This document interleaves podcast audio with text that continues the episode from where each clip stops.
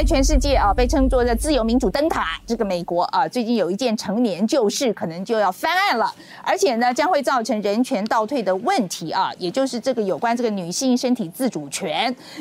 我们现在就在担心啊，是不是会交给法院来决定了啊？那为什么会这么说呢？那今天我们就特地邀请到这个法律白话文运动的这个站长桂智啊，来跟我们聊聊啊，为什么我们现在在台湾我们要关注啊，在美国可能发生的这个非常重要的这个这个决定这样子。好，来来，桂智先跟大家打个招呼。还有呃，还有观众朋友好，范姐好。我们先讲一下哈，就是这个 Roe v. Wade 这个案子啊，那它是一九七三年在美国啊最高法院所做的一个非常重大的判例，那就是这个判例决定了这个美国的妇女她有权决定啊，这个这个堕胎权是在就交给了妇女这样子，那是这一个。也基本上就是这个判例通过了之后呢，呃，就是美国的女权其实受到很大的影响。对，哎，其实受到对她的那个女权的进步受到非常大的影响。但是，的确在现在美国最新发生的事情，就是他们打算要推翻这个判例了哈。那今天先请桂智讲一下哈，你先跟大家解释一下这个 Roe v. Wade 这个案子当初是发生了什么事，怎么会这样判的？Roe v. 这个案件，它其实很特别。Rose 她这个女性，其实她本名是另外一个名字，但她在诉讼上因为一些考量，她没有用本名。那这个女生她当时想要堕胎，可是她所身处的州是不允许堕胎的，那有非常严格严格的规定。那当时是除非她受到了呃性侵害，那因为性侵害非自愿性交，所以发生的这个怀孕的情况才可以堕胎。那这个女生因为她不是这样的状况，她只是意外的产了第三胎，所以她想要去堕胎，但是找不到诊所，所以她就找只好透过律师。希望用律师来去起诉方式去控告国家，不让她堕胎是违法的。只是说这诉讼还没有结束，女生怀胎就有十月，所以当时就这位女生呢，肉她就把小孩还还生下来了，后来就是出养给别人来养这样子。那这个案件呢一路打到美国联邦最高法院。那当时这个判决在美国其实是一个非常惊动社会的判决，因为当时美国的民风还是相对非常保守。当时美国几乎所有的州都是禁止堕胎的，那只有给予非常严格严格的例外。但是美国联邦最高法院。在当时是在全部都是男男性法官情况下，他突然规，他突然的宣布说，其实女生应该要享有身体的自主权，认为这是女生隐私权的一项核心保障，女生拥有决定自己女生呃决定自己身体如何来去使用的权利。所以这个 Roe v. Wade 这个判决呢，他下了三个标准，他的标准是说。如果是怀胎十二周以前的，因为胎儿还没有成熟，所以这个时候女生可以自由决定要不要堕胎。十三到二十四周，胎儿虽然已经成熟，但很不稳定，所以在这情况下，除非堕胎会伤害到那个妇女的身体健康，否则国家不准。禁止堕胎，那超过二十四周以上的，这时候因为胎儿已经可以独立离开母体来存活，譬如说把胎儿放在外面的这个保温箱里面，其实胎儿还是可以独立存活的。这个时候法官认为它已经是算是生命，所以美国 Roe v. 就确立一个标准：二十四周以上。原则上禁止堕胎，二十四周以下原则上允许堕胎。那 Roe v. 他定了这个标准之后呢，其实在当时是一个划时代、非常轰动的一个判决。那从此美国许多保守派他们的唯一目标就是要去推翻这个判决，因为他们非常不能够接受堕胎这样子的一个观念。所以这样子的一个反堕胎运动呢，从 Roe v. 五十年前的判决一路到今天，他们一路在拼想把这个判决推翻掉。对，没有错。其实呢，呃，川普会选上跟这个是有一点关系的，因为他其实就是拿到了。呃，这个反堕胎团体啊，也基基本上是这个宗教团体啦，哈的强力的支持，所以他可以选上。呃，这个是一个。蛮大、蛮重要的一个因素，就是因为川普就跟这个他们这个反堕胎的这个运动，他们讲说，如果我选上的话，我一定会想尽办法把这个大法官会议里面充满了这个保守派的大法官，我一定要推翻这个 Roe v. Wade。好，那所以就自从川普当上了总统之后，我们这些自由派就天天抓了蛋，OK，然后就果然他就真的弄到了六位，在九位大法官里面弄到了六位保守派。对，因为在川普任内有三位大法官。可能过世或者是离职，那按照美国宪法规定。联邦最高法院法官是终身职，除非法官自愿退休或者法官过世，否则总统不能换法官。那川普他很幸运，在他任内短短四年换了三个，全部都换了保守派当然，我觉得有一个其实是是，我觉得共和党比较不要脸啦，应该本来是奥巴马任命的，硬给他抢过去了。不过总确实确实，对对，这个这个是基本上呢，反正现在这事实就是这个样子了。OK，就是保守派大法官是占绝对多数，有六位。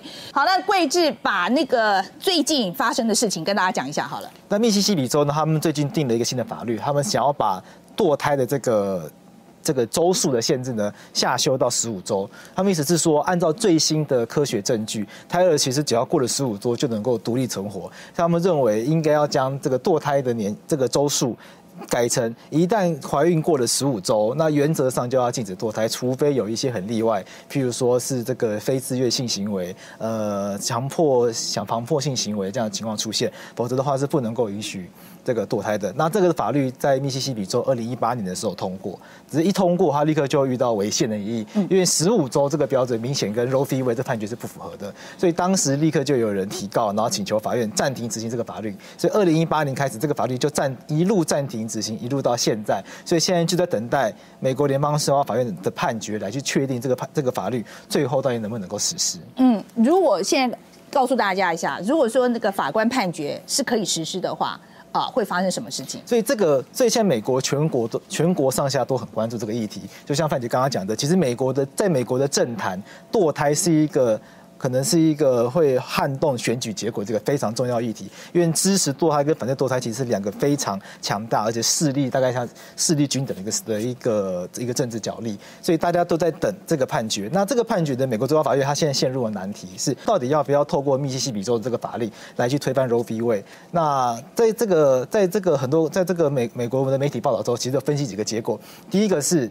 仍然去维持 Roe v. Wade，可现在大家已经没有这么乐观了，因为就像范姐刚刚讲的，美国法院里面现在是六比三，保守派的法官有六位，自由派只有三位，那已经是绝对的压倒性的。尤其这六位保守派法官中，还有一位是取代掉过去非常有名的自由派法官，有一位法官是取代 Ruth Ginsburg 这个法官，那个超级保守的那个，对，那超级自由的。呃呃，对我是说 Amy 啦，我说的取代他的那个，对对对，超级保守的，所以大家已经没有那么乐观了，觉得这个判决应该是被撼动，所以现在现在大家在关注说。到底 Roe v. Wade 会怎样被撼动？那目前大家看到是，因为联邦最高法院的院长本身还是自由派法官，大家在延迟辩论的时候看到他努力的要去限缩这一次判决结果。他就说，Roe v. Wade 精神是，如果胎儿可以独立存活的话，那基本上就不应该堕胎。所以这个案件的争点应该只有一个，就是说，到底胎儿是二十四周才算可以独立存活，还是十五周才算可以独立存活？他希望把案判决的这个影响范围限缩到去影响二十四变十五，顶多是这样。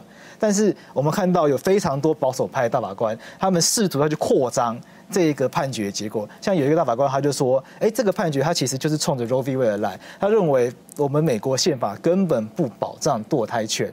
他的意思是说，这应该要利用这次密西西比州的法律，直接把整个 Roe v. w a d 取消掉。取消掉之后的美国的每一个州就可以自己决定。”要允许堕胎还是不允许堕胎？此话一出，就非发现美国有非非常多州，尤其是共和党的州，他们就响应。像是德州，他们就直接宣布说，如果这次的判决可以推彻底推翻 Roe v. Wade 的话，他们未来就会直接禁止任何的堕胎，只留下非常少的这个例外。像他们现在已经采取所谓心跳法案的立法，也就是说，一旦只要机器侦测得到有胎儿心跳，就一律禁止。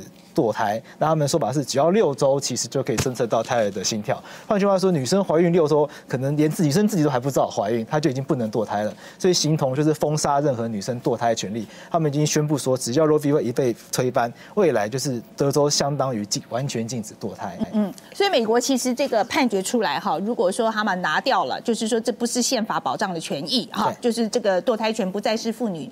宪法保障的权益的时候，其实美国可能就分成两两派，对，啊，很自由的就就是可以堕胎，呃，保守派可能就不能堕胎这样子。那很多人会讲说，那他其实跨个跨个边界就可以堕胎了，好像看起来没有那么严重啊。可是我现在就跟大家讲哦，在美国其实这个其实最重要保护的是很穷的、很穷的妇女。OK，他有时候真的是连呃，比如说。他连要去堕胎，要请假五个小时都做不到的。OK，那你要今天要让他去跨州堕胎，是很大很大的负担。OK，所以其实影响非常大。但是我觉得今天最重要，我们要讨论这个东西是为什么我们在台湾要来谈这个东西。因为台湾的法令都会受到美国的影响，因为台湾很多在法令的设计上面，包括是可能制度上设计，或者是人权保障上面，美国是一个很重要学习的对象。那台湾目前我们优生保健法，那它未来会有相对应的修法，但在目前的跟堕胎相关法律中，仍然是也是规定说，妇女要堕胎的话，可以依自愿来去实施。那当然，台湾有一些比较不同的限制，台湾有规定说，妇女要实施堕胎的话，原则上要得到配偶的同意，这当然是美国比较没有，而且大家比较争议的。那除此之外呢，台湾也。是规定说，二十四周以内妇女是可以依自愿实施的。所以台湾其实也是在遵循 Roe v. Wade 这个一样的一个标准。所以如果未来美国堕胎权，被美国联邦最高法院推翻之后，那很有可能在台湾的这些保守势力，他们也会在台湾去推动所谓的这个堕胎权禁止的相关法案。其实，在前一阵子，这些保守团体的他们就已经尝试在台湾推动公投，要去来尝试在台湾推动所谓的心跳法案，也就是希望在台湾也立法，一旦侦测到胎儿的心跳，就不允许堕胎。那就像我刚刚讲的，说女生知道自己怀孕的时候呢，就等于不能堕胎了。所以这样子立法等于实质封杀女生的堕胎权。所以美国的这一个风吹草动。我们是很需要观察的，因为它确实很有可能会像这个蝴蝶效应一样吹到台湾来，让台湾的这个保守势力也开始想要去鼓吹封杀堕胎权这样的一个想法。嗯，你觉得啊？然后之前我也其实有跟几个朋友谈到这个东西了啊，他们就讲说啊，不可能的啦，我们台湾呢对于这个堕胎权是女生权益这个事情是根深蒂固的观念，绝对不会被影响的。你这么有自信吗？我觉得超级没有自信的，就我觉得台湾的观念很多，其实很多的传统观念还是很需要我们花时间去教育大众的。其实我之前在我们自己节目上面访问过其他医师，他是说他觉得台湾对于女生权利是需要女生怎样配合，他就要怎么样规定。譬如说需要女生怀孕的话，就不不希望女生堕胎；但是如果希望女生上班的话，你又不给她产假等等的。所以台湾其实某种程度上没有在重视女生的权利，而只是在重视女生要如何来被好好的利用。所以他。觉得说，与其说台，与其说台湾表面上看起来很尊重女生的权利，不如说台湾人只是看出女生该如何被利用，并没有真正的去了解，真没有真正的去尊重女生的自主权。所以他认为，其实堕胎权这个议题在台湾仍然是一个岌岌可危的议题，因为很有可能这个比较保守的这个团体又开始鼓吹话，大家可能比较多民众他还是比较传统想法，他又觉得说，哦，对啊，这个女生怎么可以随便堕胎呢？女生就是应该好好当个妈妈。像我自己的朋友，她怀孕之后呢，她去看产检。他的医生就跟他说：“从今天开始，你是妈妈，不是女人，你你就不可以运动，你就是要就最好不要去工作，然后东西不要乱吃，因为从今天开始，你的身体不是你自己的。”他说他医生就是这样直接跟他讲，他听到气死，他换另外一个医生，不要去找他产检。所以我想。台湾人对于女生自主权这个观念，我想还是很需要去教育、很需要发展的。所以美国的这一个变化，对我们来说是需要警惕的，因为它确实有可能会影响到台湾的人权情况。嗯，对，而且我觉得哦，在台湾来讲。其实这一点我感触是很深了。我真的觉得台湾对于女性啊，就是女权的这个定义本身，我觉得其实呃，我老实说，其实跟美国来讲还有一点差距。对，哎，我我说我其实就在还有一点差距这样子。然后这个的确是，所以我们今天选这个题目也是希望大家多讨论啊，把这个议题放到你的这个注意力的中间来，好好看一看啊，这个是发生什么事情这样，然后大家看一看。确定一下啊，就是说我们这个也看一下我们台湾女权目前的状况。好，来，今天非常谢谢桂志，好，谢谢范姐。